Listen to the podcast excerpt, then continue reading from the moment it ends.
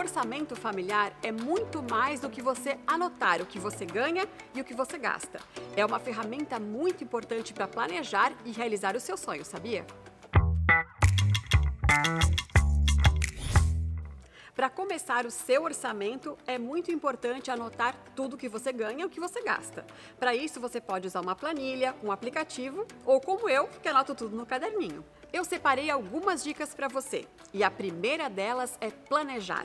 Analise bem a sua rotina, o seu dia a dia e crie uma expectativa de gastos e ganhos nos próximos meses. O segundo passo para você realizar o seu orçamento familiar é anotar todos os gastos e, se possível, diariamente, para não deixar passar nenhum detalhe.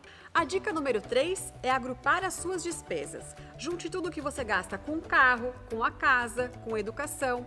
Fazendo esse agrupamento, vai ser mais fácil você ter uma análise geral da situação, de como você está gastando e fazer também ajustes e cortes se isso for necessário.